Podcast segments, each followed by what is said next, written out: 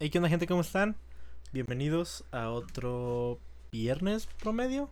Eh, ya lo, yo sé que el fin pasado, digo, el, la semana pasada los tuve un poco olvidados, pero es que la verdad estábamos haciendo otras cosas, tenemos otros, otros business y, y pues hay veces que va a haber y a veces que no va a haber. La verdad, muchas veces porque pues no tengo tantos invitados y pues otras veces porque la verdad me da un chingo de hueva. Entonces, ay, no debí, no debí, no debí de haber dicho eso, la verdad, pero pues los quiero mucho. Se vale, chicos. se vale, los, se los vale. quiero mucho, chicos.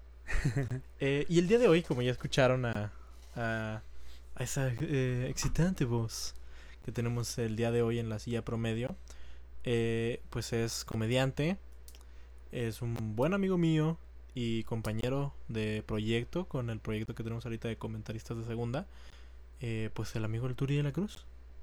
Hola, Cama, ¿cómo estás? Muy bien, ¿y tú? Eh, muy cómodo en esta silla promedio que, Que literal es muy promedio. es muy promedio. Es como que sí tiene colchoncito, pero sí, está tiene culera. colchoncito, pero es plegadiza. Ajá, sí. Pero, o sea, te sientes cómodo, pero como que después de un rato ya no tanto. Entonces es una silla muy promedio. Sí, ajá, sí, Es justamente, no es un sillón. Eso sí, así ¿No? estuvo en esta casa, hermano. Es parte del, es parte del encanto. Pero, no, mira. Pienso que me estás mintiendo un poco porque tu silla se ve bastante cómoda. Ah, no, bueno, bueno, pues es que. Digo, hermano. es mi silla. Sí, sí, es la eh, silla. Sí, es, ya vi. es el trono promedio. Es el trono promedio. Ah, va, va. Es dependiendo la gama de las cosas que veas, ¿verdad? Sí, claro, sí, sí. Eh, sí, esa, por ejemplo, a lo mejor esa silla me costó 100 pesos, este me costó 100 dólares. Mm, ¿En serio te costó 100 dólares, güey? Mm, Más o menos. Sí. Va, no mames. Ah, es una buena silla. Sí, se ve que es una buena silla, güey. Me falta un portavasos, a mi Sí, gusto. no. Bueno, pues te diré. Sus pros y contras, ¿verdad? Sí. Pero Había pues yo soy, ¿no? me, Había- soy, soy gordo, entonces le pondría sí. un portavasos. Un portazos y un, y un como esos de. Como de. Como silla alta así para bebé, güey, ¿no? Así para comer. Ah, tal vez. Tal vez. Tal Lo pensaría. Oh. Pensaría más en un popote flexible que llegue hasta mi Mm, boca. claro, Entonces, Pero. porque, pues sí. Pues sí, amigos, eh, este es mi compañero el Turi de la Cruz con el que tenemos un podcast de deportes que se llama Comentaristas de Segunda. Pero aparte de eso, eh, el Turi es muy interesante porque él, pues, es una persona eh, que estudió una carrera muy extraña, Uy, Eh, bastante. que, que es comediante desde hace ya, que ¿Un año? Ah, no, no llevo tanto tiempo. Tengo aproximadamente seis meses. ¿Seis meses? Seis meses, pero creo que empecé en un momento muy interesante de la comedia en. Ciudad Juárez. Sí, totalmente. que me benefició bastante y aparte me rodeé de gente que mm, ha apoyado mucho los proyectos que tenemos de stand-up y me ha ayudado mucho a desarrollarme muy rápido a comparación de cómo lo han hecho otros comediantes que ya están más establecidos en la escena. Creo que creo que eso es lo padre de, de, de esta generación que está ahorita, porque yo también en realidad yo tengo un mes y medio de estar ya dándole duro a la comedia como o sea, a lo Sí, mejor de entré manera fija. ajá, a lo mejor entré, por ejemplo, entré en marzo como a la escena, pero en realidad ahorita ya tengo un mes y medio de hacer comedia fija, o sea, de que todos los Sí, miércoles, entonces Siendo un poco más disciplinado. ajá, Porque sí, de hecho, eh, creo que fuiste el primer open mic de Lucky Room, si no me equivoco. sí. Bueno, yo empecé en el segundo. Pero después de ese segundo yo estuve todos los... Ajá, cada los miércoles. tratando de estar haciendo algo y escribiendo y dándome la madre como todos los comediantes lo hacemos, ¿verdad? Pero pues yo sí tuve ahí unos problemas y pues sí, ya regresé. Entonces, eh, me, me gusta mucho, me gusta mucho tu, tu historia y la verdad siempre he tenido la curiosidad. Nunca hemos platicado tanto sobre eso, pero quiero saber cómo, o sea, cómo creciste. Porque tú eres de aquí de Juárez, Sí, soy nacido aquí en Ciudad Juárez. pero fuiste a estudiar a Chihuahua. Estuve en Chihuahua un tiempo, sí. Este, duré en Chihuahua siete años viviendo allá. Con tus papás y todo. Sí, eh, no todo el tiempo. Ah, fue algo interesante. Cuando, cuando terminé la secundaria, mi padre consiguió un trabajo en Chihuahua, eh, mejor pagado. Entonces él se fue a vivir para allá. Con el tiempo, pues nos fuimos parte de la familia, que se lo fue mi padre, mi madre, yo y al principio una de mis hermanas. Tengo dos hermanas. Yo soy el más pequeño de la casa. Mm, Eso no sabía.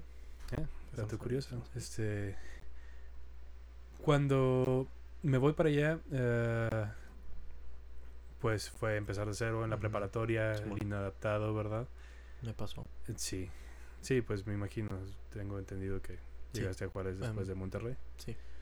Va, eh, y es una etapa dura porque eres cuando más quieres ser aceptado socialmente. ¿verdad? La adolescencia, la preparatoria, tenía 15 años Sí, claro.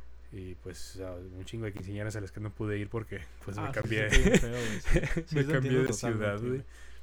Y como que no tenía nadie con quien hablar porque normalmente cuando cambias de un grado de estudio a otro, ah, conoces a uno o dos o que te caigan mal, ¿verdad? Simón, Entonces, ahí te empiezas a acoplar un poco, pero no, allá fue totalmente, no conocía a nadie. Y quienes me compraron, empezaron a acoplar, pues me, me acoplaron porque me gustaba esta onda del... Me gusta todavía la, esta onda del heavy metal y del Ajá. rock. Te Y imagino con el pelo largo así. ¿Sí llegas Lo a tener tenía- pelo largo o no? lo más largo que lo tuve con el cabello planchado porque tengo el cabello muy quebrado Simón. fue abajo de la barbilla. Sí, fue lo más largo que lo llegué a tener. En la parte de atrás ver, un poquito más abajo del cuello. O sea, y bueno, te hacías tu chonguito, sí te hacías tu colita. Sí, alcanzaba a hacerme una colita Sí. arriba, atrás no, pero pues al menos arriba así como samurái sí se veía acá.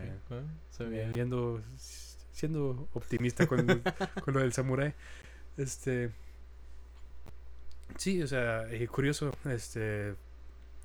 Empecé mi vida musical con bandas de rock y metal en la preparatoria. Porque también toca- tocas música como, cual- como todos los comediantes. de La mayoría de los comediantes de Ciudad Juárez eh, fracasaron en la música. bueno, no fracasaron, pero, Pero vieron. lo tiraron, ¿no? O sea, Sí, vieron que no les iba a dar de comer, entonces sí decidimos hacer comedia que tampoco nos da de comer, Pero, pero te ríes. pues te ríes, sí, como que cuando haces mucho esfuerzo en el estómago te llenas más rápido cuando comes. Eh, es una teoría que tengo, estoy desarrollando para mi maestría Mm, en actividad física, porque es... Porque sí. Nah, no es cierto, no estoy haciendo ninguna maestría. Pero sí este- estudiaste educación física. Es, eh, de hecho, mi carrera es la licenciatura en motricidad humana. Ah, pero. Sí, es eh, como un especialista en movimiento humano eh, para personas con discapacidad o algún tipo de...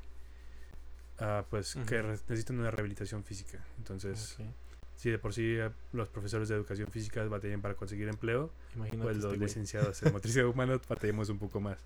Porque pues la población de gente con discapacidad es muy, ¿Y muy por, qué. ¿Y por qué quisiste estudiar motricidad humana? Está interesante porque eh, cuando hice mi examen, mi primer examen de admisión, lo hice en la carrera de Derecho, lo hice en, en la UASH, Simón. en la Autónoma de Chihuahua, y eh, lo hice aquí en la UACJ. O sea, porque te quedaste. Entonces, te quedaste toda la prepa ya en, en Chihuahua sí, con mis padres. y tus papás se quedaron ahí. O sea, tus papás se quedaron en Chihuahua y tú Yo estaba viendo para Chihuahua. para Chihuahua y para Ciudad Juárez. ok, ok, ok. Sí, para las dos. Ujú, Hice mi examen en las dos. En Chihuahua, pues no quedé. En Ciudad Juárez, pues sí quedé aceptado, como en el número 5 de la lista de admisión. Wow. o sea, de no quedar, quedar en cinco. En el número 5, sí. Este, yo creo que porque le eché más ganas cuando vine a Juárez, honestamente. Pero no me inscribí. ¿por? ¿no? Este, no quería estudiar en realidad Derecho. O sea, me gusta más- hacerla de pedo y pelearme Ujú. por todo, pero no me gustaría vivir de eso. Simón. Y pues agarré seis meses que fui a buscar trabajo, entre comillas. Ujú. Pero pues para mí fue en realidad fueron seis meses sabáticos. este, sin hacer nada. Simón. o sea, jugar PlayStation y hacer como que... Como que Me estoy iba- buscando trabajo. Al principio sí fui a buscar trabajo. eh, honestamente hubo unas ocasiones en las que dije, no, pues voy a ir a una entrevista. Le decía a mi madre que está ahí en la casa. Y pues me iba y me iba al parque, ¿no? A ver qué No pasaba. Así, güey, porque era tanto mi desinterés por hacer algo con mi vida que, ¿no? Para mí en ese momento todavía el rock iba a ser mi vida, güey. Wow. A, a ese punto, en ese Wow, tiempo wow. tocaba en, en una banda que en ese tiempo era como de rock clásico y hubo unos cambios. Eh, se fue el, la vocalista que pues había sido mi hermana quien me enseñó la mayoría de las cosas que sé de música y que aprecio mucho por eso, además de por ser mi hermana. Y cuando ella se regresa a Ciudad Juárez porque va, empieza a estudiar otra cosa, eh, pues nos quedamos yo y el baterista y estuvimos buscando un guitarrista. En este punto nos volvimos como una banda tipo punk. Sí, porque estaba de moda en ese Sí, tiempo. el punk. No, Sí, no sí. estaba tan de moda, pero a nosotros nos mamaba el punk todavía, güey. ya, ya estaba, ya o sea, el punk ya estaba pasando de moda, ya estaba el mame del heavy metal otra vez, la época cuando regresó Metallica, eh. Slayer y este pedo. Y nosotros seguíamos fieles al punk, güey, porque creíamos que el a- punk iba a ser... Porque todo, era, ajá, era, era luchar contra el... No, y, eh, sí éramos muy fanáticos de Ujú. Metallica y todo, pero como que traemos esta onda de hacer nuestro material propio. Este nunca se consolidó. Este. Y cuando entré a la universidad, quise estudiar, ahora sí contestar tu pregunta, Ajá. la licenciatura en motricidad humana porque durante mucho tiempo pues he practicado deportes. Me he practicado deportes, he practicado la mayoría de los casos de deportes y siempre me llamó mucho la atención lo que es la rehabilitación física. De hecho, cuando, cuando estuve estudiando, lo que más estudié y lo que más me enfoqué fue la rehabilitación física para atletas de alto rendimiento y su readaptación al deporte. ¿Qué tienen que hacer para poder volver a estar en, el, Oh, ok, para en su forma nivel, ¿no? física de competencia? Entonces, eh, estudié esta carrera. Hubo varias cosas que no me cuadraron del todo, pero aprendí lo que estaba esperando. Eh, estuve un tiempo trabajando en Chihuahua en una clínica de rehabilitación física con personas, Con discapacidades motrices. sí, discapacidad motriz y la mayoría con lesiones de medulares. Oh, ok. Entonces teníamos pacientes con paraplegia, o sea que no movían las, las extremidades bajas o Wow. cuadraplégicos, eran terapias muy pesadas tanto como para Sí, ellos como para el terapeuta, porque es de mucho esfuerzo de las dos partes. Y, este, y no, fue una experiencia este que no que no cambiaría por nada si me vuelven a preguntar, yo hubiera hecho exactamente lo mismo. Y es algo que me gustó y que por por lo mismo que por lo que dejé de ir a la iglesia me pasó igual con mi carrera. Los malos manejos y del dar falsas esperanzas. Eso es lo que más me cagaba de mi trabajo. Oh, Sí. sí. Este Sí, o sea, que era así como que mucha, mucho era así como, ah, no, pues te vamos a seguir tratando, pero en realidad ya no había mucho... Sí, o sea, en la clínica en la que yo trabajaba, mal, malamente, este, era una clínica, con- una clínica con un estatus alto. Y para poder cobrar tanto, la tenían que prometer algo alto. Entonces, Oh, Sí, sí, te entiendo, o sea... sí, hubo ahí algunas discrepancias conmigo y el Y no encargado de la puede, ¿no? clínica. Y no, científicamente ya hay puntos en los que dices, esto, discúlpame por no creer en los milagros, pero... ujú, pero ya. Sí, yo, la ciencia ya no te lo va a permitir. Este es el límite. Y la verdad yo este eh, hablé con algunos de los pacientes y les dije mi parecer, que era solo mi opinión, ¿sí? Y pues no, renuncié y me puse a dar clases de natación en, la, en una Wow, qué cambio. escuela infantil de- del estado, ¿verdad? Del gobierno del estado. No sé si puedo decir eso aquí, entonces lo voy a dejar como una escuela de como- natación del, de- que es encargada del estado. Está bien, está bien. Entonces estuve ahí este, dando clases de natación para con niños de entre 4 y 6 años, con la espalda toda arañada todo el tiempo. Ma- Y pues porque Sí, les no, da o sea, miedo el agua. Pero deja tú, o sea, deja tú decir la diferencia, o sea, la diferencia entre de que ayudando a gente a con sus discapacidades a, a enseñarle a niños a nadar así.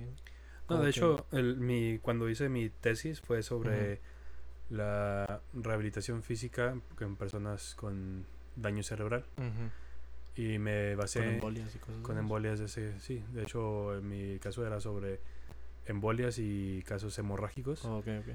Y me basé en, en el caso de mi abuelita. Eran dos casos. El de mi abuelita era por una embolia.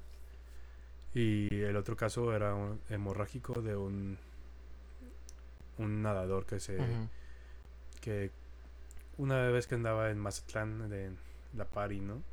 Se tiró de un muelle y cuando cayó, pues se dio cuenta que había marea baja, entonces tuvo lesión y una hemiplegia, sí, o sea, Ah. la mitad de su cuerpo no la podía mover del todo bien Oh, y tenía cierta pues se quedó con lo que llaman espasticidad, o sea, este este endurecimiento de los músculos que es este involuntario porque tu señal nerviosa lo manda continuamente que tiene que estar contraído y es muy Oh. doloroso. Entonces, fue ese caso y los tipos de rehabilitación y justamente Había uno de...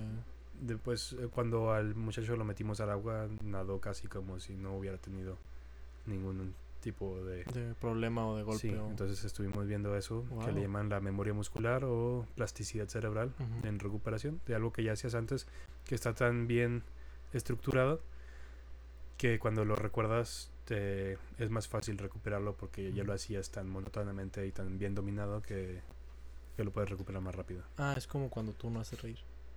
Ah, mira, eh, hoy no me Ah, hoy no me invitaste para hacer reír, pero me hubieras dicho y te hubiera Uf. preparado unos chistes. Eh, Este, unos chistes sobre parapléjicos, así. oh, créeme, vengo preparando. Yo tú ya escuchaste parte de mi rutina Sí, sobre sí. discapacidad Sí, sí. y yo me siento con el derecho de contar cosas de esas porque pues me tocó vivirlo muy de cerca.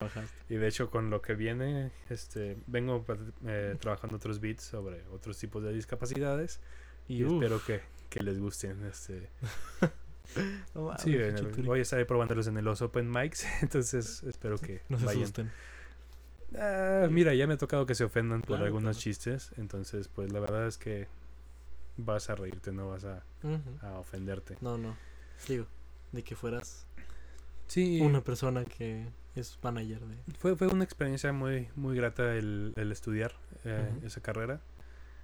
Este, No te arrepientes. cuando... No, no me arrepiento, para nada. Está muy padre. Este, pude vivir muchísimas cosas. Ah,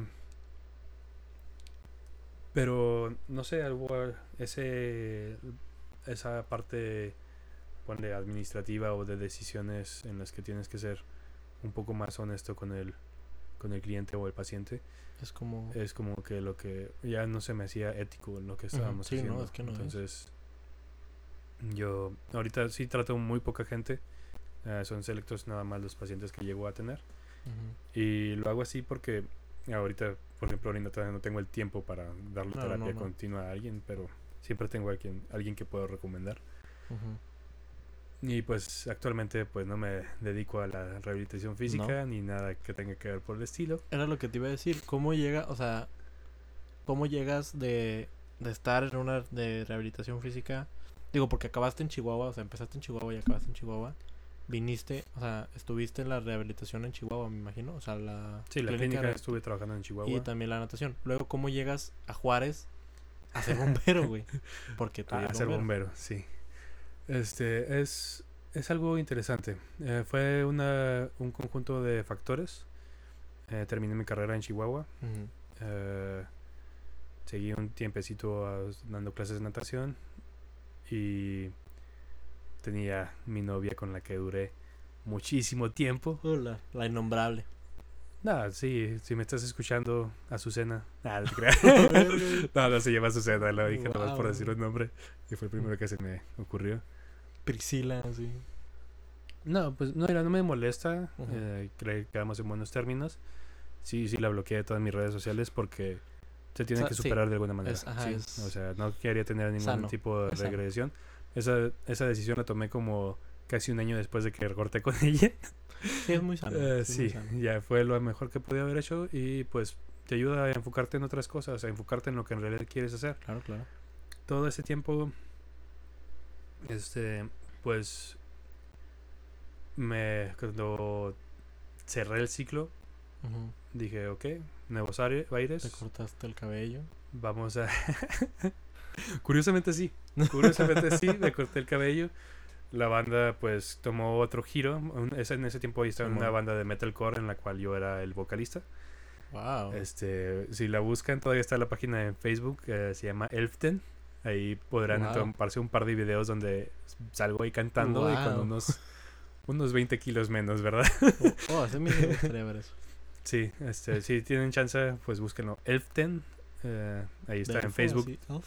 Elften, es como onceavo en alemán. Oh, ok, ok. Sí, porque creíamos que éramos muy intelectuales. Nada, cuando llegué ya tenía el- la banda ese nombre. ya- Tú nomás llegaste a cantar. Sí, eh, ellos tenían un vocalista antes y pues yo llegué, incluso hasta me hicieron una audición y todo, entonces, este, de hecho un, un, un saludo para los de Para Elften. Elften. Sí, este, excelentes muchachos, todos profesionistas. Ujú. Pa- No parecíamos cual- equipo de básquetbol porque estábamos todos bien altos en lugar de banda de metal. Sí, bueno. Pero ah, estaba, era un muy buen ambiente. Hicimos pequeñas giras. eh, Mm, nice. Entonces Bueno. tenía futuro. Este rollo cambió porque pues se empezaron a casar, se- Sí, pues, sí. tener hijos y cosas así. Yo era el bebé de la banda, ellos ya Oh, eran como tres años mayores que yo, pero pues yo era el talento. Ah, no es cierto. no. Sí, pero pues yo era el que los mantenía. yo era la imagen, yo así, era la sí, imagen sí, de la banda. Todo rockstar acá. No, este pasó así. Eh, la banda dejó de tocar. Yo pues cerré mis ciclos ya en mi relación. Eh, pues en mi carrera eh, me quedé sin trabajo, de lo que hablamos de ahorita. Y pues me regresé a vivir a Ciudad Juárez con mis padres que cuando yo iba a la mitad de la carrera se regresaron a Juárez Oh, porque pues mi padre Consiguió, consiguió otro trabajo. sí, o sea, fue un, fue un ciclo que, que padre que lo viví en. Chihuahua y estuvo bien padre la experiencia. Ah, no me gusta hablar mal de la gente de Chihuahua, pero son un poco pesados en la manera en la que se llevan y clasistas, o sea. Sí, claro, sí, sí. Y justamente mis amigos en Chihuahua eran más mm, gente que iba de fuera que los mismos Claro. de Chihuahua. Sí, sí. Pero nada, te acostumbras a todo el tipo de gente. Y la verdad, pues yo agradezco a todos los que me, me trataron allá y tengo, creo que una de mis mejores amigas, pues vive allá y pues la quiero mucho. Ah, Entonces llegaste a llegó, Juárez. llegó a Juárez y fui con los de la UACJ, ¿verdad? Cuando tenían este equipo de, no sé si todavía lo tienen, el de segunda, no, sí, segunda división que básicamente es abajo de ascenso. Ah, ok, sí, sí, sí. Sí, sí, que antes que no es tercera. Sí, o sea, los indios, dices. Sí, los indios de la UACJ. Ah, ok. Sí, sí, Ajá. en ese equipo. Y de fuiste fútbol. para, Fui, este, eh, tenía ahí algunos contactos. el- para preparador físico, dices tú. o- Sí, para estar ahí mínimo de masajista, preparación física, irme metiendo. Entonces cuando fui, pues sí traían este tipo como de contactos y todo, pero era un, eh, son puestos políticos Claro, totalmente. sí. Entonces era pues una mafia, ¿no? Entonces, pues no tuve la oportunidad. Eh, y pues empecé a ver qué pasaba. Y cuando pasó algo bien interesante, tengo una cicatriz en mi mano derecha. Mm. Este, en la casa de, de mi abuelita, que si has escuchado mi beat de Claro, sí, sí, de la casa sí. que es tuya. sí, la casa que es mía, pero que era de mi abuelita. este, pues es- la parte de enfrente está abandonada, la parte de atrás está rentando. Y las, una de las ventanas de enfrente se rompió, entonces fui a sellarla con una, una Ajá, tabla de madera, íbamos yo y mi padre, y me corté con el filo de la ventana. Ah, Sí, me no seccioné, mames. Me seccioné dos tendones y tres venas. Esa fue una hemorragia Sí, brutal. imagino. De hecho, me corté y lo le dije, Ay, qué puto dolor. llévame al hospital. Y luego es como que, este, Con no, así. así, sí, pues yo iba agarrándome la muñeca pues, y para que no, para tapar la hemorragia porque estaba cabroncísimo. Simón, sí, me. Y me dice, me- se me queda viendo y me dice, ah, no aguantas para ir al, a la casa, es que tengo que ir al baño. Y yo es como que, güey, no, ya llévame al hospital. O sea, neta, esto no es cualquier mamada. Güey, o como sea, película de Scary Movie, güey, así de que... no, y eh, esa, esa anécdota está bien interesante porque cuando llegué al hospital, era un hospital en esta, cerca de la plaza de Zaragoza, ¿no? el hospital Zaragoza, no sé si lo ubicas. Es una clínica pequeña. Y pues llegué yo con sosteniendo mi muñeca. No sabía dónde estaba urgencias, entonces entré por donde haces la cita para, Ajá. para las consultas. Y es como que entré y no sabía cómo entrar al, a urgencias ni nada. Y vi que había fila para apuntarse en las citas, güey. No. Y me formé, güey. O sea, yo era como el cuarto o quinto en la fila, pero cuando me ve la señorita de ahí de recepción me dice, no, pásele, pásele. Y yo que, ah, ok. Este, Y hay pinche sangrado. no, yo- Para mano ahí. pero yo con toda la paciencia del mundo haciendo fila, güey. Cuando me tocaba Qué- apuntarme. O sea, qué buen ciudadano, güey. así, No, ¿no, sí, o mira, me- siempre he sido una persona que, que tratan de no pasarse los saltos, hace Ujú. las filas y trata de ser justo, sí, trato de seguir las reglas. Wow. Cuando estoy muy, muy, pero muy decepcionado, de- desesperado, ya no lo hago, sí, ¿verdad? claro. Pero son casos extremos. Este, pues ya, ¿no? Entré a la, a la sala donde tienen los de urgencias. Y llega la doctora, me, me ve y me dijo, ah, pues lávate lo más que puedas. Y dije, ok. Cuando entro a la... en- está esta cortinita que divide las dos... Sí, las dos camas o lo que sea. Y cuando paso la cortina hacia donde está el lavabo hay una viejita. Y me empiezo a lavar, ¿no? Entonces la viejita me dice, oiga, joven, ¿a poco sí intentó quitarse la vida? Digo que, güey. pues yo solo pensé en mí, neta. Señora, si me hubiera querido quitar la vida, créame que Ya no estaría aquí. ya no estaría aquí. O sea, no, no estoy tan güey como para dejarme moribundo. Yo sé cómo matar. Y más si es a mí mismo. En fin, este, pues ya dije, no, no, no le contesté más. Me lavé y pues ya me estuvo operando justamente ahí porque, pues, operación Oh, ambulatoria. Simón.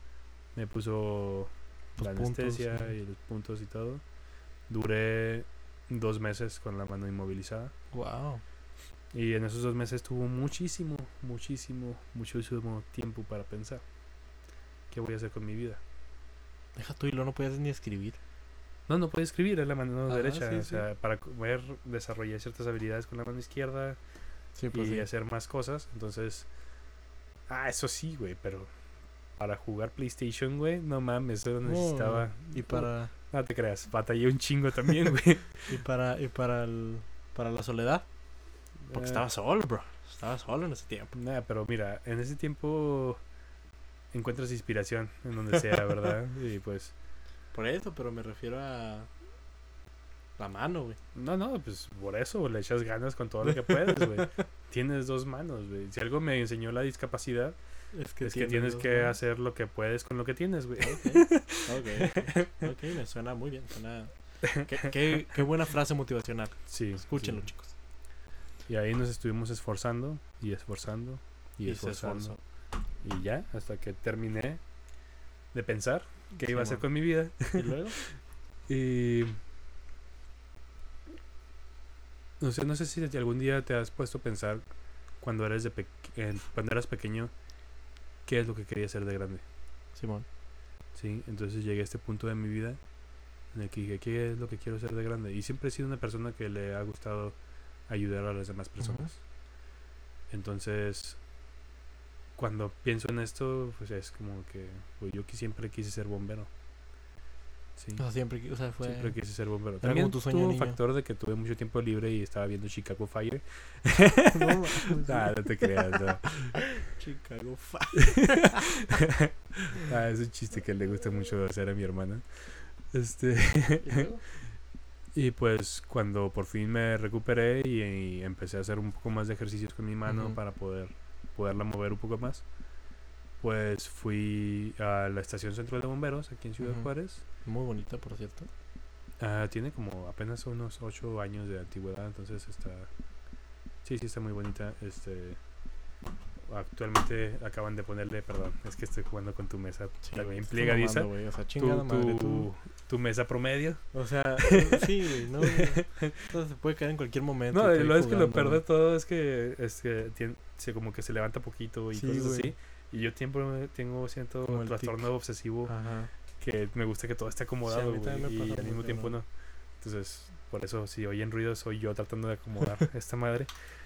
Bueno, entonces llegaste y que dijiste, denme trabajo a la verga. Ah, básicamente pregunté a ver cómo se le hacía para ser bombero y me dijeron, no hay vacantes ahorita. No, este, no tenemos puestos ni de voluntarios ni nada. Que va, órale. Chinga tu madre. Y me fui, güey. Y justamente en la caseta de allí de la estación Simón. había un bombero que ahorita ya está jubilado. Eh, se apellida Beltrán. Ah, él me dijo, no, pero sí, sí están agarrando gente. Tú ve, pregunta por el, el subcomandante tal. Es como que, ah, la verga, ok. Y fui y pregunté. Comandante Marcos, güey. Pues mira, no voy a decir su nombre porque, nada, te creas, Rubalcaba era el subcomandante de Rubalcaba en ese tiempo. Y fui y pregunté por él. Y pues no me atendió. no me Pues atendió. cita, así. Sí, eh, se me atendieron por teléfono. Después, pues lo que hice es que me. Por fin me atendió por teléfono, luego como tres días. Después me di cuenta que no me había atendido porque en ese tiempo se había quemado el basurero municipal. Entonces estaban muy Ah, ocupados. ok. eh, estaban muy ocupados con trabajo. Y. Pues duré como unos dos meses para saber qué papelería tenía que llevar y todo eso y toda la información. Eh, al final pues me dejaron este, aplicar, vieron mi solicitud y me hablaron para el programa de voluntarios. Y te iba a decir, o sea, tienes que hacer trabajo, o sea, tienes que hacer examen físico y todo. Sí, te hacen una prueba física y justamente se hace una preselección. Ah, ok, Sí, haces una preselección. Regularmente van 50 aplicantes. aplicantes y nomás se quedan como 10. ok. Entonces con la prueba física no te... Ahí estoy un poco en contra porque no te... No se quedan los que tengan mejor... ¿Cómo te puedo decir? O sea, mejor perfil para ser bombero, sino los que resisten más. Oh, ok. Porque ellos no te sacan. Tú Sí, te vas cuando ya no puedes. Oh, ok, ok. Es lo que le llamo como un last man standing, como en la lucha sí. libre. Ajá, o sea, los últimos que aguantan son los que se quedan en el puesto. Wow. Entonces, pues de esta chinga, pues vas y Pero eso ya es para ser bombero o para ser voluntario. Es para que te para que sepan que vales madre para ser voluntario. Oh, ok, o sea, eso es nada más para entrar Sí, al para programa ser- de una- voluntarios, güey. En el programa de voluntarios. Ahorita ya no existe el programa de voluntarios. Oh, ok. Yo fui del último programa y luego se- ahora está el programa de la Academia de Bomberos. Entonces te ponen en esta chinga, Pero para pero después vas a la academia. En la academia pues ya te enseñan que como qué Sí, son pues. las mangueras. O sea, hay una teoría sobre qué es una manguera, güey. Wow. No es nomás que digas, ah, mira, una manguera. oh, es una manguera. No, si te la puedo decir así porque te hacen aprendértelo de memoria. De, Wow. qué tipos de escaleras hay, de qué está construido y todo. O sea, Sí, pues sí, me imagino que es una chinga, ¿no? O sea, sí es mucho de aprender. sí, tienes que sea, aprender bastante. Sí, sí, sí, hay teoría, totalmente. Desde, desde qué es el fuego. O sea, Oh, wow. sí, no O vas sea, a... ¿cómo se, o sea, qué tipo de fuego hay, de qué químicos y... Sí, hay eh, qué tipo tipos de... de- incendio hay. Oh. eh, sí, tienes que aprender. Sí, yo, yo eso. fui, yo en Kitsania, güey. Tuve mi... yo hice mi curso de bombero, Güey, me hubiera encantado poder haber ido a Kitsania, güey. Güey, está muy verga Kitsania. Tal vez ahora de grande vaya. Ya Tal vez no me dejen jugar con todo, pero Pero pues, ahí voy a con los ir. niños. voy a ir a hacer lo que lo que hago ahora, pero no me gusta, pero ahí lo voy a hacer porque ahí es divertido, güey. Claro, sí, ¿no? Sí, sí, o sea, nomás, súper, güey. ahí nomás tienes que ver un video ahí de alguien, de un niño intentando apagar un incendio y luego ya. Güey, es Navidad para los sacerdotes, güey. Ah, te creas. es- Sí. ok, ya. Pero bueno, eh, de hecho no hay una iglesia en Kitsania. No es una casualidad. Eh, Oye, güey, no, este. O sea, te inspiran para tú decir en un día, quiero ser sacerdote. O sea, ah, ¿tú lo has llegado a considerar? O sea, trabajar para la iglesia. no, pero es que a mí me gusta mucho. Me gusta. O sea, no podría con la castidad. No. Yo y la castidad. No, yo, no. yo creo que es la el, el principal motivo por la que la gente no se entrega a la iglesia. Sí, pero yo no soy hipócrita. Oh, bueno. O sea, ouch, o sea, ouch, O sea, sí, yo no. sí, tienes razón. Es como que no, no, castidad. O sea, yo sí soy. Yo estoy seguro de que Dios quiere que yo sé que yo dé risa. No que. Así. Intentar dar Bueno, risa. ¿no? a, a costa de qué, ¿verdad? eh, Yo- Dios quiere que haga el curioso, curioso, porque yo creo que llegué a, a esto de la comedia por justamente tiene mucho que ver la iglesia. Wow. Sí, si ¿Qué? quieres ahorita hablamos de eso. favor. sí, de este, pero déjame continuar con lo de bomberos. Duré seis, años- seis meses de voluntario. Tuve la fortuna de que hubo cambio de administración y pues hubo varios, bastantes cambios en la administración dentro de lo que ya era protección civil, bomberos y rescate, que es una sola dirección. Y pues se me, se me logró hacer que pudiera entrar yo, Como De bombero. sí, ya que me estuvieran pagando. ¿Y la neta lo disfrutas? Lo disfruto un chingo, sí.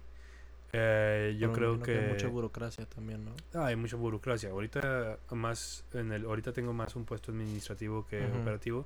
Apenas tengo dos meses que me cambié, no, tres meses creo ya que Simón, el, tiempo pasa muy rápido.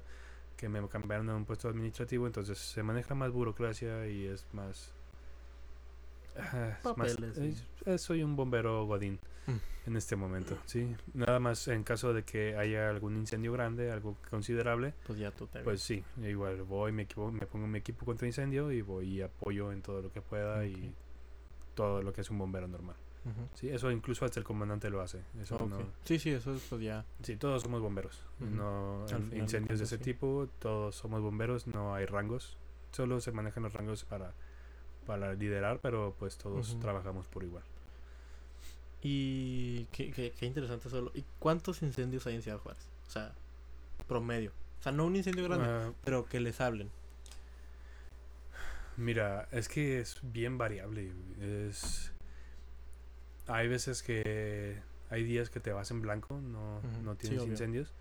Y hay otros días que se atienden hasta unos 12 a 15 incendios en un solo día. O sea, en promedio tenemos Ajá. llamadas de, de todo tipo, ¿verdad? Porque pues Ujú. bomberos no solo se encargan de incendios, también se encargan de gatitos en los árboles.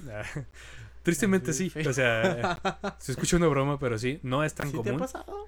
He bajado tres, tres gatos de árboles, entonces Wow. eh, créeme, es lo... Muchos es muy "Ay, denigrante, qué ¿no?" chido. Lo que ves en las caricaturas es bien... Bien sencillo comparado a lo que pasa en la vida real. Porque los gatos se ponen agresivos, güey. Como que, güey, te vengo a ayudar y es como cuando vas Sí, con un amigo sí. mala copa, güey. Simón, sí. Sí, que te- tú te tratas de... suelta vergazos, sí, te suelta ver... Y arañan feo, güey. Sí. Traes el equipo y todo, pero pues... Simón, sí, ah, sí. Sí, lo peor de todo es que cuando por fin los agarras y a veces se asustan, pues te orinan. Ese- uf, dato curioso, sí, se bajan en gatos de árboles. No siempre, porque tienen que tener en cuenta que Tiene que ser si un- una casa se está quemando y al mismo tiempo hay un gato en un árbol, primero vamos a separar la casa. El gato puede durar ahí vivo más tiempo. ¿sí? Este, Sí, es- un gato miándole. Sí, o sea, no, se hacienden también choques, volcaduras, ah, fugas de gas, eh, a veces cortocircuito, dependiendo ok. de, del lugar, cuando hay cables de alta tensión que se revientan. Pues hay una serie de servicios que básicamente atendemos casi cualquier. Sí, hay, hay muchísimo trabajo, sí. Casi siempre, fácil se reciben más de 30 llamadas al día por alguna emergencia de diferente tipo. Y siempre usan las... ca- No, no siempre usan las camionetas, ¿verdad? A veces nada más usan como... O sea, lo- los se, se utilizan normalmente los camiones cuando ah, son trabajos un poco pues de menos demanda, por ejemplo, si es un incendio vas a mandar a, una- a Claro, un sí, camión contra sí, incendios Claro, sí, sí. regularmente. Cuando son servicios de otra índole, por ejemplo, fugas de gas o cortocircuitos o algo un poco que se puede considerar menor, que a veces no son del todo menor, Sí, claro, sí, pero... se utilizan unidades ligeras. De hecho, Ok. Este, hay equipos de unidades ligeras que traen eh, igual el equipo contra incendios, por lo que la capacidad de agua es, Es menor. diferente. Mm. Sí, y pues no traes tantas mangueras como en, una, Sí, pues claro.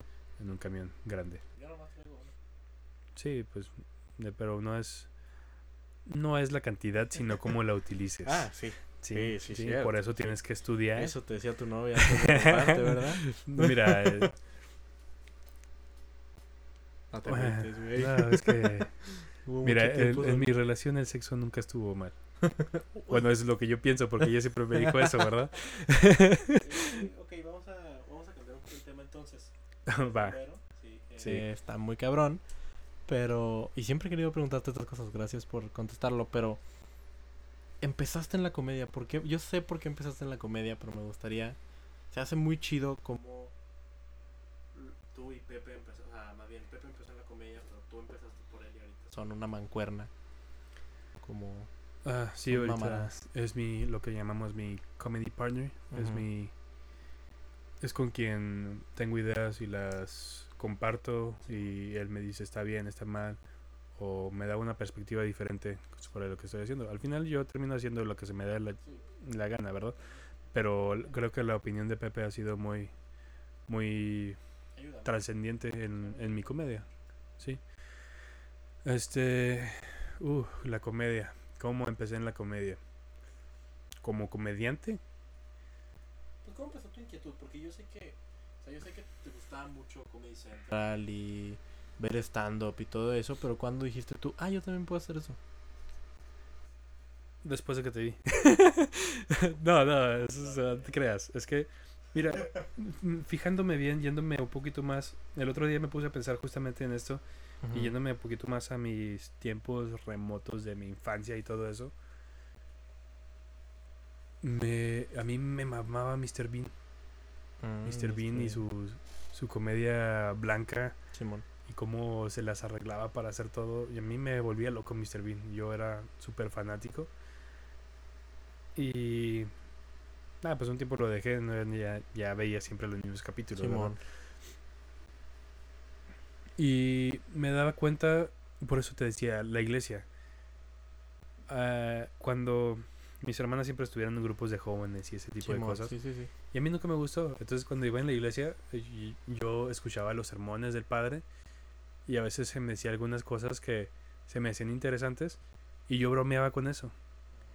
Y a huevo, pues mi mamá se emputaba porque decía, no seas blasfemo, no estés diciendo eso. O tenía dudas y les preguntaba y muchas veces no saben contestar. Sí, pues no. Y pues te decían, no estés cuestionando la palabra de Dios y esas cosas. O sea, sí, o sea, cuando puedas le preguntas al sacerdote o algo, pero, o sea, básicamente era eso. No fue tanto ni fue tan marcado, este, pero pues era algo así como que de algo que yo tenía mucha inquietud y algo que de repente se me hacía gracioso y lo compartía como yo lo pensaba y estaba muy mal visto. Entonces yo me sentía muy reprimido en ese ámbito, como que, güey, pues es que la iglesia es de. de- la iglesia es de huevos, güey. O sea, Sí, claro. ellos tienen que. Tienes que respetarlo. Y eso me frustraba un poco. Entonces. También en cuando veía películas, yo era el típico. Solo con la familia. Sí, que comentaba de- algo. que ahí. comentaba algo y. en que, ay, ¿cómo estás, güey? Y se reían o lo que sea, este y esa era como que mi manera de ser, o sea, como sin querer yo improvisaba al respecto de algo que estaba pasando en algo que yo estaba viendo. Sí. Y lo he hecho toda mi vida, incluso cuando y estaba en la prepa y en la universidad, yo contaba uno que otro chistecillo acá, medio pendejón. Y cuando estuve en la universidad, este, fui roomie de Pepe, este, vivimos juntos como por un año y medio o un año, Sí, pues sí, sí se sus peditos. en el mejor de los casos. güey. o sea, no, vivimos muchas cosas juntos Pepe y yo, este, los deportes igual los compartimos, pues él Ujú, estaba en la sí, carrera de claro. educación física y yo en la de motricidad humana. No llevamos juntos clases de ningún Yo tipo. pensé que sí. Pero entonces, ¿cómo se conocieron? Por, por una amiga, ¿no? Ah, por una amiga, justamente. eh, que es de hecho una de mis mejores amigas. Ahorita no me habla porque tuvimos algunos problemas con, con una expresión religiosa que ella hizo. Oh, y pues yo la wow. cuestioné y pues verdad, todavía no puedo hacer ese tipo de cosas. Sí, ok, sí. Pero no, es una persona que quiero mucho de todos modos. Ujú. Eh, sí, o sea, era, ella era una amiga de mi novia. Eh, en ese tiempo, mi sí, novia. sí, sí. Tu ex. Mi ex, sí. Este, cuando entré a la universidad, pues yo no le hablaba a esa chava, pero pasó, pasó el caso que cuando entramos a la uni, pues era la única chava en mi salón a la que conocía, entonces pues era con la única que hablaba. Y estaba este otro chavo que se llama Alejandro, Que él es de Delicias y es amigo de toda la prepa con Pepe. Entonces, eh, esta chava Fernanda se juntaba conmigo y se juntaba con Alejandro y Alejandro y yo no nos caíamos bien. Pero cuando ya por fin nos conocimos, o sea, nos empezamos a juntar más Alejandro y yo. Por él conocí a Pepe y pues sí, o sea, fue eh, Alejandro, Pepe y yo vivimos juntos en, Sí, nada más que pues Alejandro pues ya cuando nos graduamos agarró otro camino, Pepe por la comedia, eh, creo que lo platicaron en el podcast Sí. anterior, vino a Ciudad Juárez. Pero hubo un concurso en, de stand-up en, Chihuahua. en Chihuahua, un amigo de Pepe le comentó a Pepe, yo no tengo el gusto de conocerlo. Y me dijo, güey, ya viste que va a haber un Concurso. concurso de stand-up. Y en ese tiempo yo apenas había empezado con el mame de Comedy Central. Había visto a Talavera, a Roberto Flores y a Sofía Ni- Niño de Rivera. Sí, de los primeros de Comedy Central presenta. Sí, el fondo azul y, o- y de los primeros donde salió el Diablito y todo este rollo. Y pues también el de. ah, había otro que era de Distrito Comedia, que salía Jurgan, este Gonzalo Curiel. Este, están parados. Están para, ah, sí, el, justamente el, Están el el host de era el Ramones. Sí, una joya. Justamente, sí, Sí, ahí. ahí salieron cabrones muy justamente cabrones. para mí, ahorita ese Gon Curiel me voló la mente con un chiste que tiene de. ¿Cómo se llama? Justamente de Jesús, que es que pasaría si en la Biblia, en lugar de ser una Biblia, fuera un cómic.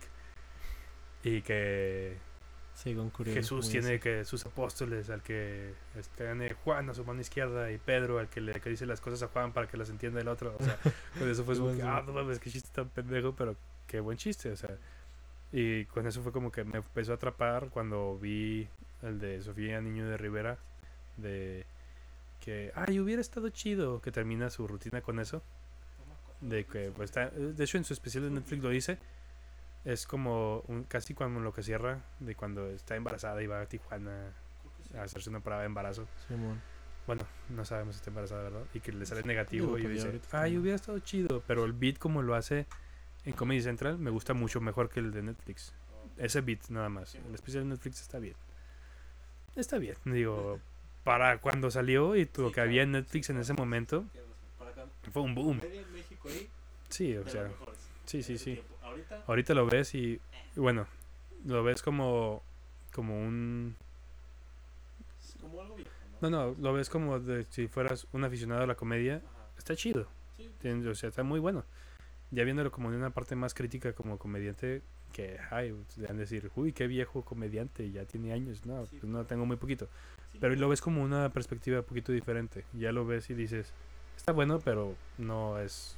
Ajá, pero no es No la es la joya, gran ¿no? cosa, Ajá, sí. Que mucha gente dice.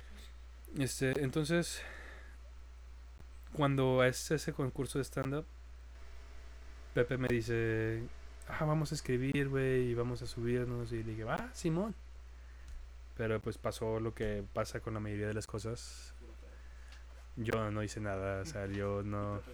Sí, él sí se subió, fue cuando él empezó, hace cuatro años. Sí, esa buena historia donde se subió una vez y no le fue bien y ya se volvió a subir. y lo Sí, que en, en resumen, esa, sí. Y yo no pude verlo. Yo, yo no pude verlo en esa ocasión, este, en esas dos ocasiones que se subió por primera vez. Ujú, Y justamente ahí en la Plaza de Armas de Chihuahua, ahí en frente a Catedral, hubo un evento como de juventud o algo así. eh, y lo invitaron a él y al, al ganador del, Del concurso. del concurso a hacer 10 minutos, creo.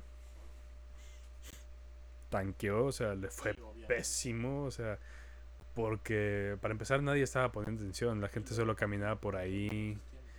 ¿Pero ¿Cuántos años, cuánto tiempo tenía haciendo O stand-up? sea, o sea? tenía como dos, como un mes y mucho, o sea, Sí, sí. y yo lo grabé y le dije, güey, deberías estar hasta una pinche página de Instagram y todo, y eso que yo grabando, feliz, él haciendo su stand-up, y yo es como que, esto no va a salir bien, güey, o sea, esto no va en buen camino. Y sí, güey, o sea, eso fue cuando Cuando empezó. ¿no? cuando empezó, ¿verdad? Después de eso ya no lo vi hasta cuando se vino al concurso aquí a, de- a Juárez. Talavera. Sí, donde estuvo Talavera justamente. Ahí lo vi, le fue chido, quedó en segundo lugar. Y pero en ese momento yo es como que, ah, qué chido el stand-up. Va. Lolo, Eduardo Espinosa, ok, referente, ahí está. ¿Sí? Un tiempo pues me nada más estaba como espectador en el stand-up cuando empezaron a hacer ciertos shows en el Atorón. Que eran semanales creo, cada 15 días, no me acuerdo bien. Estaba casi siempre Eduardo Espinosa de host. Y vi a varios comediantes, ahí fue donde vi por primera vez a Badía. eh, y Augusto siempre- Carrasco también. Y ahorita ya casi no se sube, Pero pero... tú siempre eres espectador. ¿sabes? Sí, yo siempre consumiendo el stand-up y lo que era local me gustaba porque pues eres, es como... Lo disfrutas un poco más porque es Sí. de tu entorno. Sí, sí. Porque escuchas stand-up este, de la Ciudad de México y hay muchas cosas que están fuera de... Que no entiendes que Sí, o sea, están fuera de contexto para, para ti porque son cosas que no pasan en donde tú- estás. Sí. Entonces, eh, este año, pues ya con Pepe eh, estaba, me dijo, va a haber un open mic y está ahí cerca de tu casa, ¿verdad? Sí, de hecho de ahí vivo como a cinco minutos de donde está el Lucky Room. Sí, ahí cuando quieras ahí está tu casa. Pero pues lleva unas chelas, ¿no? Porque para divertirnos un rato. No digo que para divertirse tienes que estar tomando, Pero. pero las estadísticas dicen. Pero puede ser que más. sí, puedes que te diviertas un poco más. Este, no, pues dije, va, voy a ir. Se subieron algunos comediantes que iban por primera vez, sin decir nombres como Juan Gama. Este, no, aparte Marifer Munguía se subió ahí por primera vez y me, creo que había otro sujeto que tiene cabello de colores y a veces sube Ah, con sí. falda. No me acuerdo si esa fue la primera vez que se subió él. No, creo que no. Ah, no. Sí. No sé, fueron varios que se subieron por primera vez, otros nu- nunca los he visto otra vez porque Sí, es que. pues hay muchos que se suben solo por el morbo, ¿verdad? Sí, la verdad. Y está chido que Está tenga la bien, experiencia. Está chido que tenga la experiencia. Pero hay quienes tenemos la experiencia y nos enamoramos y ya no lo queremos soltar. Cuando fui a ese open mic estuvo interesante porque yo los estaba viendo y es- no sé si conoces a Nico. Es un es un comediante, es, también escribe para Late Night. Creo que sí, sí. Sí, este, estuvo en la final del concurso del Galileo. Eh, y justamente creo que él tuvo mucho que ver con que yo me subiera por primera vez. Porque yo fui a ese open mic, lo conocí, lo saludé y le preguntaron, ¿te vas a subir? Y me dice, no, hoy no me pienso subir. Y le dije, ah, ¿también eres comediante? Sí, este, ahí de repente hacemos como que hacemos stand-up. Y empecé a hablar un poquito con él y en eso Pepe me dijo algo y yo lo rematé con un chascarrillo muy soso, ponle, no me acuerdo exactamente bien qué le dije. Y luego se soltó riendo Nico y luego me dijo, eh, güey, tú también te deberías de subir, eres gracioso. y a mí en ese momento fue así como que, Oh, sí, soy gracioso. tal vez, güey. Y de hecho, como regularmente pasa, vamos, voy a los eventos, me topo a Pepe y lo voy y lo dejo a su casa. Sí, sí, bueno. Esa vez, este, pues iba en el auto de camino a la casa de Pepe y le digo, güey, ¿crees que a mí me iría bien si, si hago stand-up? Y me dice, pues escribe y súbete, güey. Es la única manera de que lo vas a saber. Sí, esa parte de Pepe me encanta porque es medio Yoda, así como que. sí, medio pendejón para hablar, pero pues lo entiendes. no, no te creas. no. No, sí, o sea, como que te dice cosas así como muy motivacionales, así como que pues. Hazlo. Sí, o sea, No, es objetivo con lo que te dice. Es muy objetivo ya hablando eh, en una conversación seria con él. No te dice como que, no, sí, güey, te va a ir bien chingón. Es como que, hazlo, güey. O sea, hazlo. Es lo que, lo que tienes que hacer, eso te dice. O sea, escribe y hazlo y todo. Entonces, pasó una semana y yo escribí mi primer material. Y se lo enseñé a Pepe. Y en ese momento me di cuenta. Bueno, yo no sabía que era tallerear en ese momento. Pero me di cuenta en, en ese punto que mi material valía verga. Sí, porque le estaba contando a Pepe mi rutina.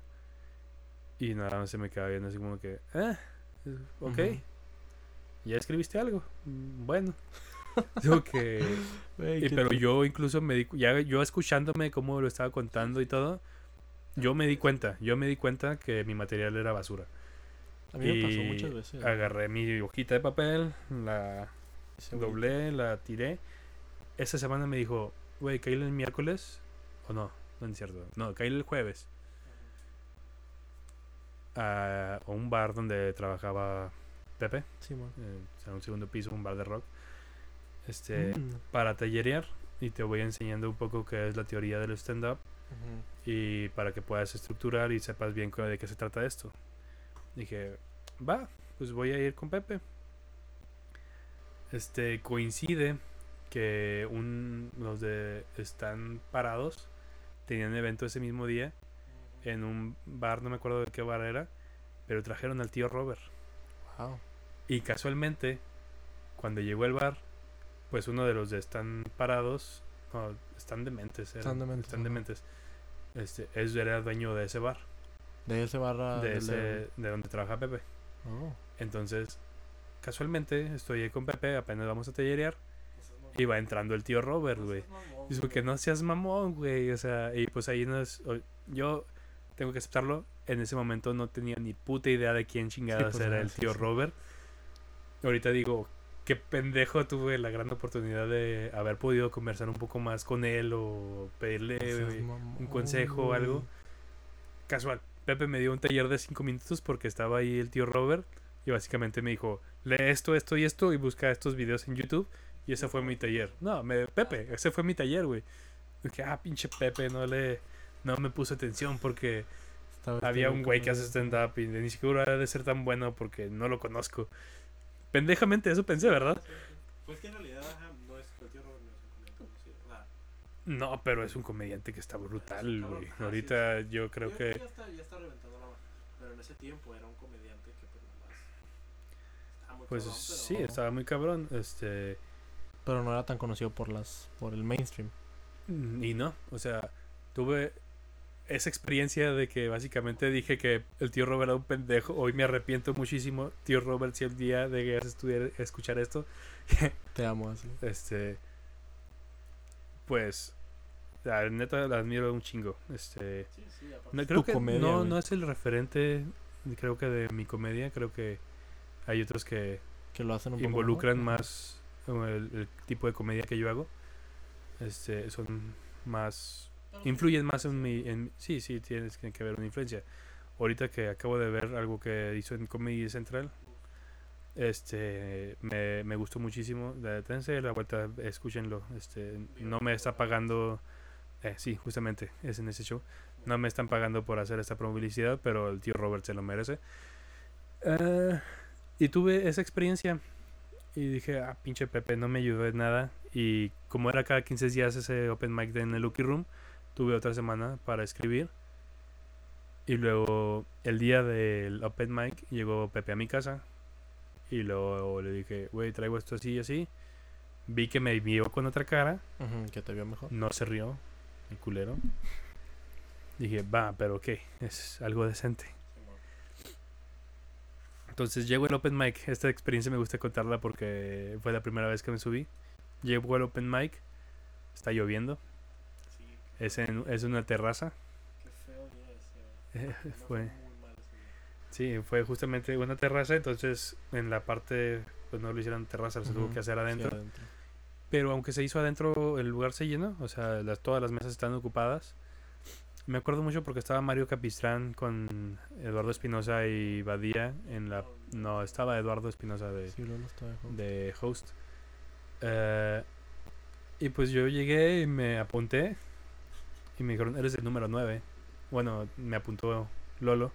Yo no me apunté, me dijo, eres el número 9. Dije, pa, ok, no soy el primero, ok. Y cuando estoy ahí, este, pues empieza Lolo el open mic, ¿no? Y luego le dice una señorita, a ver tú, dime un número del 1 al 10. Así que, no seas mamón, güey. Todo el 9 es el número que más dicen, güey. No, el 7, güey. Dijeron el Ah. 7. Y es bien común que la gente siempre la gente dice primero el 7. Y no me acuerdo quién pasó antes de mí. Estaba muy Yo pasé antes que concentrado. tú. Yo pasé. ¿Sí? Estoy seguro. Fuiste. Porque yo me acuerdo que fui como el segundo, güey. Ah, sí. Sí, Ah, porque entonces yo no. todavía no había perdido ni una cerveza cuando, Sí, no, entonces cuando no. me tocó. O sea, yo estaba estudiando mi material. Y pasó el número 7. No me acuerdo quién era. Si el número 7, si te estoy ofendiendo porque no me acuerdo de ti. Dime, así voy a poder completar esta historia mejor. Hay una pequeña laguna mental. Pero pues fue el primero en pasar, ¿no? Y luego le dije a. Pepe, güey, necesito una cerveza. Y él, ah, va. Y yo traía mi acordeón porque eh, solía... Bueno, de repente todavía suelo subirme con mi acordeón para apuntar mis beats y de qué, de qué voy a hablar. Sí, acordarme. Una palabra clave y para poder... No apunto mi chiste completo porque eso no, no ayuda de nada. Entonces, dijo, va, vamos por una cerveza. Yo dejé mi cuaderno con notas y mi acordeón y todo. Y vamos a la barra. La- el escenario estaba enseguida de la Sí, barra. ajá, sí, sí, sí, me acuerdo. Entonces yo había hecho unas pequeñas notas en mi puño, bueno, en mi, en mi Ajá. mano, para acordarme. Y luego después dije, ay, chingue su madre, mejor hago un papelito. Pero pues se me olvidó el papelito. Llegué a la barra, pedimos dos cervezas. Este. Y cuando estaba en la barra, Eduardo dice, a ver, alguien dígame otro número. Y lo dicen, el 9. Y como que, verga. Y luego, y luego cuando dije, no mames. Mis notas están allá, güey. O sea, bueno, y, y en mi mente, ya estás aquí, güey. Sí, Vas a hacer lo que puedas con lo que tienes en tu puño. Pues va, me subo, güey. Conté un beat sobre No me acuerdo yo de eso. Va, me acordé de algo que ya no cuento, de que soy parte de la estadística de personas que estudian una cosa, pero se dedican totalmente a otra. Por ejemplo, yo soy egresado de la Facultad de Educación Física, pero me dedico a ver porno profesionalmente. Eso era lo que había dicho esa vez, o sea... Es un buen chiste, pero siento que me falta un punchline más fuerte. güey. Sí, para cuando como lo termino no no me agrada tanto. Entonces, la- todavía estoy esperando a que llegue la gracia divina y me llegue inspiración para terminarlo de otra manera. Pero por, por ahora no lo tengo en mi rutina fuerte, sí, en mi rutina principal. Y tiré el primer chiste, no me funcionó. Tiré el segundo, que creo que era sobre mi gato que ahorita ya evolucionó y es otra cosa muy diferente. Y me cayó, güey. Me cayó ese chiste. Y después de ahí... No, yo estaba... Cuando apenas me subí estaba temblando con el micrófono en la mano y apenas iba a empezar y veo Pepe que saca la mano y me da mi cerveza porque nunca me, no me la han entregado. Entonces, que, ah, gracias, güey. Y le di un trago la cerveza y cuando le estaba tomando la cerveza, justamente me acuerdo de la mesa de enfrente que ya mencioné. Mario Copizán dice sutilmente, pero a madre, no mames, está bien nervioso, güey. Y eso me puso más nervioso, güey. sí, cada... A veces me acuerdo y le digo, ah, pinche culero, o sea, me pusiste más nervioso en mi primer... En mi su primera vez. Y pues después de eso le gané re un gusto. El poder hacer reír a la gente es algo Es un poder muy extraño, ¿no? es un poder muy extraño. Es algo muy agradable, gratificante. Porque. O sea, haces feliz por unos segundos a una persona. O a dos, o a los que estén en el open mic. Como Que 10. sí se ¿no? cierren, o sea. Y. Pues es una experiencia que me ha gustado muchísimo. Sí, yo, yo no puedo dormir, güey, hermoso. después de un buen show. De, o sea, de, De- emocionado que emoción. Ajá. ¿Sabes? O sea, me acuerdo de ese primer show y otro show que me que me gustó mucho fue la primera vez que me aplaudieron un chiste, güey. Mm, sí. Sí, tardé para que me Sí, aplaudieran mi primer chiste. Porque, bueno, no sé cómo lo manejas tú, pero no me acuerdo en qué lugar lo vi. Que es- y así lo empecé a manejar, que hay niveles de, Como de de... reacciones del público. Ajá. Como que Como que... el- el river, el nivel cero es como que no Ah, reaccionan, ¿no? El nivel una uno es como sonrisa. que, eh, así como que, eh, ok. El nivel 2 es cuando sacas una, una risa sólida, como que, jaja. Bueno, así. Simón, Simón. Y nivel 4 es una risa un poquito más prolongada, o sea, Simón. ya alguien se arriba en realidad de tu chiste. Y pues el nivel 5 es el máximo punto donde te aplauden. Sí. O sea, yo creo que también hay algo todavía más allá del nivel 5, pero pues eso es, muy difícil, muy de lograr. Sí. No, y lo difícil es hacer los combos, ¿no? O sea, que, que sea así como que, ja, y luego, o sea, que poco a poco, Sí, lo va vas subiendo, trabajando de que- diferente manera. ja, y luego de que risa un poco más prolongada, luego risa bien y luego aplauso. O sea, como que combo breaker así, o sea, nada más los comediantes. Yo no, me, yo, no, me, yo me- no me fijo tanto en hacer estructura de, de ese tipo. Yo me manejo mucho por beats cortos, entonces Simón. hago como que cierto tema y hago un beat cortito. Sí. De hecho, creo que el beat más largo que tengo es el que hablo de que hice una investigación y le pregunté así a Ah, sí. 15 Sí, diferentes sí. mujeres Sí, por qué cortan con su novia o por qué los dejan su pretendiente. No les voy a contar el chiste ahorita, pero sí, es eh, creo que el beat más largo que tengo. Eh, he estado tratando de escribir otros, pero pues no se me ha dado. Ajá, al final es tu comedia, yo Sí, traigo o sea- beats más largos. Y me acuerdo mucho de ese porque también es con un chiste que ya no cuento. Porque justamente en ese tiempo estaba el mame de Game of Thrones. Y hago la referencia de que yo no veo Game of Thrones ni lo he visto, pero no tengo que saber que no tengo que verlo para saber qué es lo que está pasando en Game of Thrones. Porque a cómo chingan todos los fanáticos de Game of Thrones en publicar todos los domingos cuando se cae el, el capítulo, todos los putos memes del, del capítulo, O sea, y eso me fastidiaba un chingo Simón, porque sí, sí. el Facebook se saturaba de, De de mamá de memes. Game of Thrones. entonces, este, pues empecé, ¿no? Y le dije, por ejemplo, no lo tengo que ver para saber que hay un enano que se pone pedo, güey. Este, un güey se coge a una chava que no debía haberse cogido, güey. Y alguien se muere cada, cada uno o dos capítulos, güey. O sea, lo mismo que pasa en las torres, güey, pasa en Game of Thrones, güey. Y ese fue el primer Sí, bueno. chiste que me aplaudieron en un, en un show, güey, en un open mic de hecho.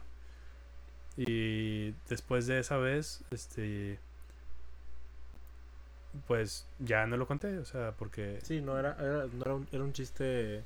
era, sí, de- Mm, del de- mame, del de momento, momento, ¿verdad? ajá. Sí. Y me, ha, me ha pasado con otros, con otros chistes. Por eso muchos no hacen de política tampoco. Por lo mismo. Sí, de hecho. Tien-. No, yo tampoco me Yo- meto con política yo. Mi primer chiste que se rieron, digo que aplaudieron fue el de Luis Miguel. El que todavía, o sea, el nuevo, Sí, sí. el más nuevo, el, el que estoy diciendo ahorita, fue en Cruel con Lolo que le dije, güey, fue así. Es, es una historia muy graciosa porque no lo tenía escrito ese día, o sea, haz de cuenta que ese día tuvimos eh, curso de, de, open- de stand-up. Y le dije, de- al acabando el curso, güey, por favor, tírame paro de que tengo algo que quiero contar, quiero calar y el miércoles no voy a poder. Dame el espacio. Ah, Simón, está bien. Y, y me subí, lo conté, güey. Y lo, o sea, cuando lo conté yo no me di cuenta de lo gracioso. O sea, porque, perdón, para ese, para ese momento no estaba escrito. Entonces llegué a la casa, me metí a esta compu a, a- de que como a estructurar mi chiste. Y cuando estaba estructurando se me ocurrió. Se me ocurrió así como una idea, ¿no? Así como que, ah, no mames, como que hacer la comparación. Es una comparación. Y no, pero, o sea, me dio risa, pero no así como que me cagué. Ya ves que hay veces que te cagas tú solo de risa mientras estás escribiendo. Me, me pasa un chingo cuando estoy poniendo los beats de qué voy a decir esa noche, güey. Simón. Este, porque me voy imaginando cómo lo voy diciendo. Ujú, Y voy escribiendo palabra clave y luego digo todo mi beat en mi mente. ujú. Y luego me acuerdo del chiste y me río. Simón. Y a veces se me quedan viendo, y me dicen, ¿tú qué, güey? Y luego, es que este chiste que escribí está buenísimo, güey. Simón. O sea, bueno, está pinche mamón. haz de cuenta que. pasa, sí, sí, sí. Haz de cuenta Pasa. que yo no lo pensé así. Lo dije, güey. Y cuando lo dije, güey, me di cuenta, verga, qué buen chiste, güey. O sea, pero así de esas veces que dices tú, no mames, güey. Qué buen chiste. Entonces, todos nos reímos, o sea, todo, el café se rió, yo me reí, güey. O sea, yo me, des- me descuatrapió, güey. Hasta les dije que la neta, sorry, pero es que me da mucha risa este chiste. O sea, es la primera vez que lo cuento. Y. la Es, muy, es muy bonito cuando co- compartes tu risa con el público. Porque Sí, sí. Hay, hay una empatía, hay un, el intercambio de energía entre el público y el comediante se da de una manera muy bonita. Sí, Entonces es- comparten el mismo mood totalmente. Ujú, Sí, es- fue algo para mí. Bueno, y ahora ya para acabar, porque ya llevamos un buen rato. Y sí, de hecho. Eh, ¿Cómo ves a la comedia? O sea, yo sé que somos esta nueva generación de comediantes. Tanto tú, como Marifer, como Mirza, como Emma, como Richie, como todos los que están ahorita empezando. Digo, porque están los viejos que apenas, es como que Lolo y Badía ya están súper establecidos como comediantes mexicanos están aparte. dando, están dando un, un brinco interesante. Ajá. Y, y nosotros apenas estamos atrás de ellos, como que pisándoles la cola. ¿Cómo ves tú?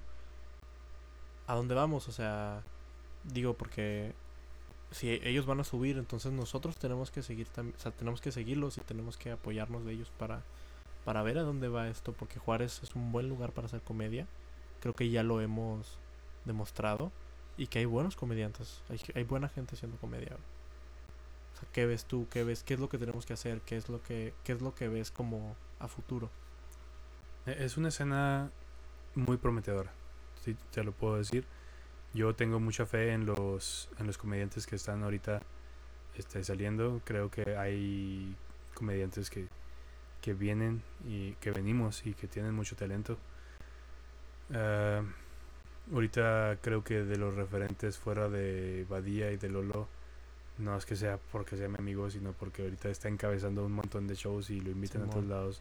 Pepe Meléndez, yo, digo, Claro. yo le digo a él, güey, ya es hora de que salgas de aquí. O sea, ya, ya Sí, sí. tienes que tener un pie en otro lugar. O sea, no para que te vayas, sino para que te vayas a calar en otro, en otro escenario. Con respecto a los comediantes que vienen este, empujando, ah, pienso que deberían de, deberíamos de apropiarnos un poquito más de la escena, crear poquitos más lugares y no conformarnos con lo que ya tenemos. Simón, ¿sí? Tratar de ser un poco más ambiciosos.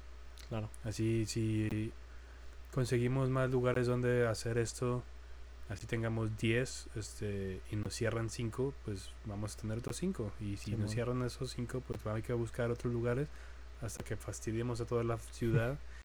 y, A huevo no, nos den algo, ¿no? y aparte la idea de los open mics es una excelente idea porque ayudas a la demás gente a conocer la comedia, a conocer el stand-up y que se animen a subirse y si hay más comediantes hay más probabilidad de que salga otro comediante bueno. Créeme, a mí no me importa no poder nunca grabar una especial en Netflix siempre y cuando la escena de la ciudad esté en muy buena posición.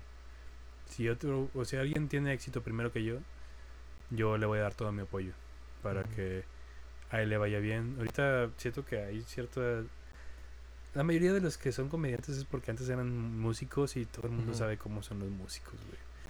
Hay siento cierto recelo con Sí. algunos.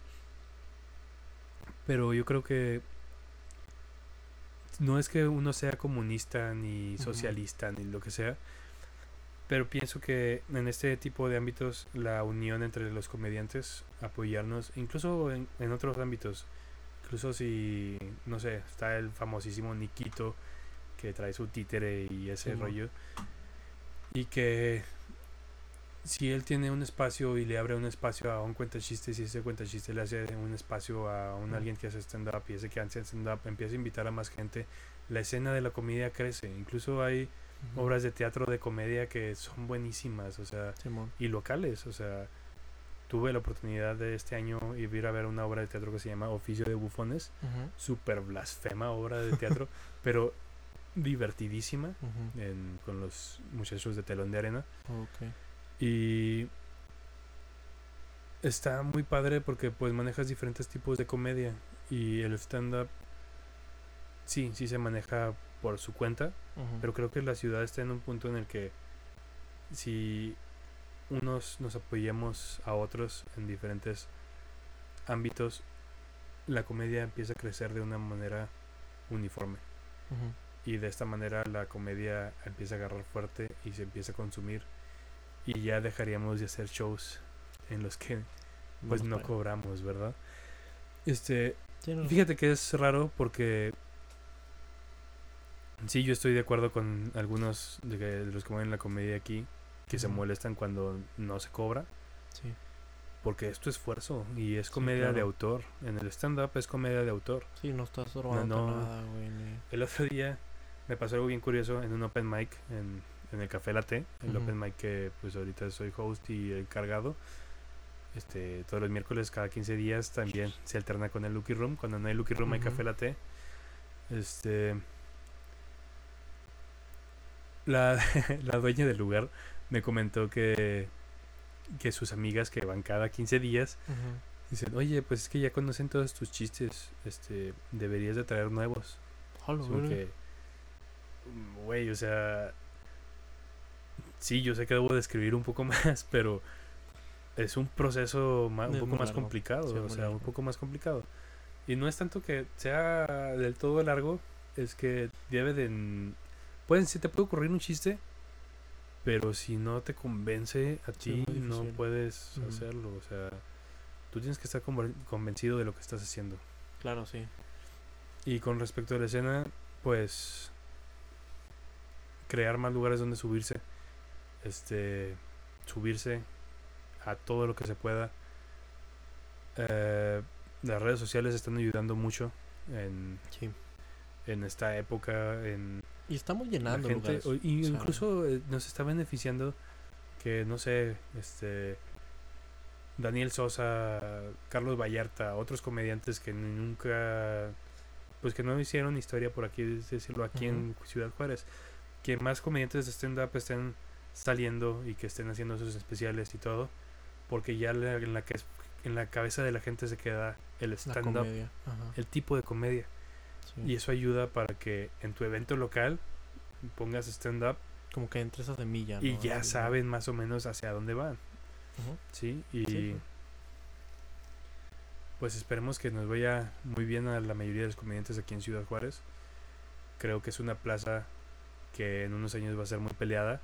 Y es una plaza que ha tratado muy bien a los comediantes que vienen de fuera. Sí. Y así como nos han tratado, los han tratado muy bien gracias a los de Late Night y Leyendas Legendarias que, que están haciendo un excelente trabajo. Sí, sí, que nos están dando pauta y yo platicaba con Lolo cuando apenas empecé, o sea, la primera vez que yo estaba muy emocionado, güey, el vato así como que me calmaba, güey, porque yo estaba muy emocionado del hecho de que ellos ya estaban empezando a, a levantar y estaban como que, o sea, ya, o sea, porque yo veía a Lolo así como que, güey, no mames, le habló a Richo Farrell, güey, ¿sabes? O sea, este güey es un cabrón. Sí, Y siempre lo digo. Y entonces como que el vato me decía, es que espérate, o sea, está chido y todo, pero yo me la vi muy negra, o sea, de que yo estoy trabajando, y él me decía, yo estoy trabajando para que a ti no te vaya tan mal". Eh, Justamente, eso, ahora que estamos empezando el podcast, es algo que estamos hablando sobre lo que se hacía en la, en la época de la filosofía, güey. Por ejemplo, Platón hacía, Aristóteles hacía una, una teoría, este, y él la desarrollaba y todo, y Platón solo lo aprendía, ya no tenía que desarrollarle todo para que el- su conocimiento fuera mayor. Entonces, lo que estos están haciendo es que están Creando rompiendo, están rompiendo la piedra para que nosotros no empecemos donde ellos empezaron Sí. y nosotros poder empezar un poco más adentro. Y nosotros igual partirnos la madre a partir de donde nos toca partirnos la madre para que los que vienen atrás Les vaya mejor. sí, y sí. pues que batallen menos pero que no sean mejores que nosotros. Y hay tiempo, y esto es algo, cierto, es hay tiempo y es algo que es algo que va poco a poco, yo siento. Y y pues sí, no nada no nos queda más que que luchar y buscar y y Sí, si es- podemos ir picar piedra, o sea, picar piedra también en otros lados, o sea, yo ahora que vaya a Monterrey en Navidad muy probablemente me suba Pues, Ah, el bueno, open mic. nosotros eh, eh, teníamos planeado, planeado bueno, Ajá, tengo planeado ir a Ciudad de México ahora Ujú. finales de noviembre, inicios de diciembre, pues a vivir otra vez la experiencia. Ya me tocó ir una vez, me subí a dos open mics, uno me fue muy mal, el otro me fue muy bien. Este pero pues ya menos yo ya tengo o sea, la noción de qué es a lo que voy a. Ciudad de México, que es un ambiente hostil, es un ambiente más más celoso. más Los celoso de la comedia, porque celosos. ahí es un ambiente más competitivo, es totalmente diferente a cómo se vive aquí en Ciudad Juárez. Pero sí, fíjate, Eduardo me, me agrada porque además de de todo lo que está logrando y todo lo que está haciendo, justamente lo que tú dices, te, te hace una pausa y te empieza a decir, güey, tranquilo, esto va así, y eso, no sé, me hace verlo como un poco más humano y decir, güey, pues si lo voy a decir de un manera, chingo, lo voy a decir de esa manera, si ese cabrón sin chiste que está bien meco, que así aparenta estar si lo ves sí, fuera sí. de así, pero ya lo ves en el escenario y es no, una no, feria, ajá, una- fiera, perdón. Este, dice, si este güey que es así y es un poco retraído y todo, le está yendo bien cabrón. O sea, significa que es humano y que si si yo soy humano, ah, mira, qué coincidencia, yo también soy humano. Ajá. Y si también me esfuerzo, me puede ir igual o mejor, o no tan bien, pero pues me puede ir mejor que lo que estoy haciendo. Y es que los puntos de comparación en esta com- en la comedia es, se me hace muy difícil, güey. Sí, sí, Es- si te vas a comparar con otros comediantes, no Es vas a llegar a ningún ajá. lado, ¿sí? Yo pienso que cada quien tiene su personaje, cada quien tiene su material, cada quien cuenta su historia como él quiere y como él te quiere entretener. Totalmente. Sí, y al final solo nos queda pues seguir juntos y y esperar grandes cosas porque pues ahí vamos. Y, si la no, ciudad está pues, para grandes cosas. ajá. Sí, o sea, y Juárez es cálida en muchas maneras y una de ellas es la comedia, la verdad nos ha ido muy bien y y pues nada más nos queda seguir escribiendo y seguir haciendo estas cosas para que algún día pues nos escuchen y alguno de nosotros tenga un especial y pues los demás le abramos. Cinco minutos y el- Pepe, Pepe en su especial de Netflix y así cinco minutos abrimos cada quien, ¿no? Pero eso no va a ser en el especial, güey. Sí, bueno, no va a salir, pero va a salir en los, en los, en los thank yous. Sí, sí, agradecimientos a, Ajá. A Crulos. a. Y ya va a ser todo lo que va a salir. Ajá. No va a salir nuestro nombre. Sí, no. Pero bueno, chicos, aquí acabamos este con esta idea de la comedia. Yo sé que siempre les traigo como que estos eh, pues a comediantes, pero pues es lo que a mí me gusta y Mira, Y hoy, hoy te hicimos un combo bien interesante. ajá, Porque es un bien que estudió algo sobre fisioterapia, un bombero y comediante. Claro. Sí, hoy fue un día muy interesante. Y sí, la verdad me da me da un gustazo tenerte aquí porque te quiero un chingo, te aprecio y vamos muy bien para todos lados. Y yo sé que eres una persona muy noble y que siempre está buscando para trabajar y trabajar y trabajar, entonces te va a ir muy bien. pues, ah, muchas gracias por invitarme. Aunque pues, yo ya estaba aquí, ¿verdad? Entonces, pero no, te agradezco Ya que, me, dos horas. me- te agradezco que me hayas dado el espacio porque pues Muy pocas veces sea, escucho tu historia, ¿no? sí, o sea, no la gente se queda con, con muy poco de mí, pero no, no me interesa que, que la gente sepa de mí. Si me preguntan, se los digo. Si no me preguntan, con que se rían de mis chistes, yo estoy con más Pues sí. que servido. Pero aquí está el lado más humano de Turi. Así que muchas gracias chicos. Eh, pronto vamos a tener intro. Ya por fin vamos a tener un intro musical. Espero. No creo que para este para este episodio, para que este cuando este episodio salga, pero sí sí, pues van a escucharlo al principio. Y si no, para yo creo que el próximo episodio ya vamos a tener un intro muy chingón. Por favor escuchen comentaristas de segunda si les encantan los deportes. Ahí estamos Turi, yo y pues Pepe a veces. Eh, platicando sobre deportes y pues cotorreando.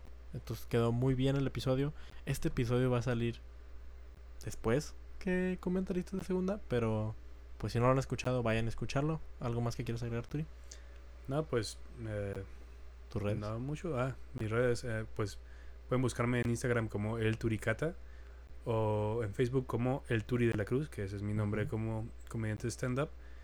Y pues si les gusta algo que les agrade o algo sobre lo que se está haciendo, pues ahí háganoslo saber, por favor. Todos los comentarios son buenos. Si nos quieren contratar. Y si nos quieren contratar, también ahí déjenos inbox o Lo que sea. ah, sí, un direct o lo que sea. Así, así. Este, Una carta si quieren. Sí, o sea, pueden escribirse en el pecho y luego se toman una foto y me la mandan. O sea, sean hombres o mujeres, no importa. Eh, Nah. Bueno, pues también me pueden seguir como Gamamado, como Gamamado en Twitter y en Instagram. Aparte también tenemos el Instagram del podcast, que no he subido tantas cosas, pero también ahí está el Instagram del podcast, que está como un podcast promedio. Y pues muchas gracias chicos. Muchas gracias Turi. No, gracias a ti, Ana. Nos Gama. vemos. Bye.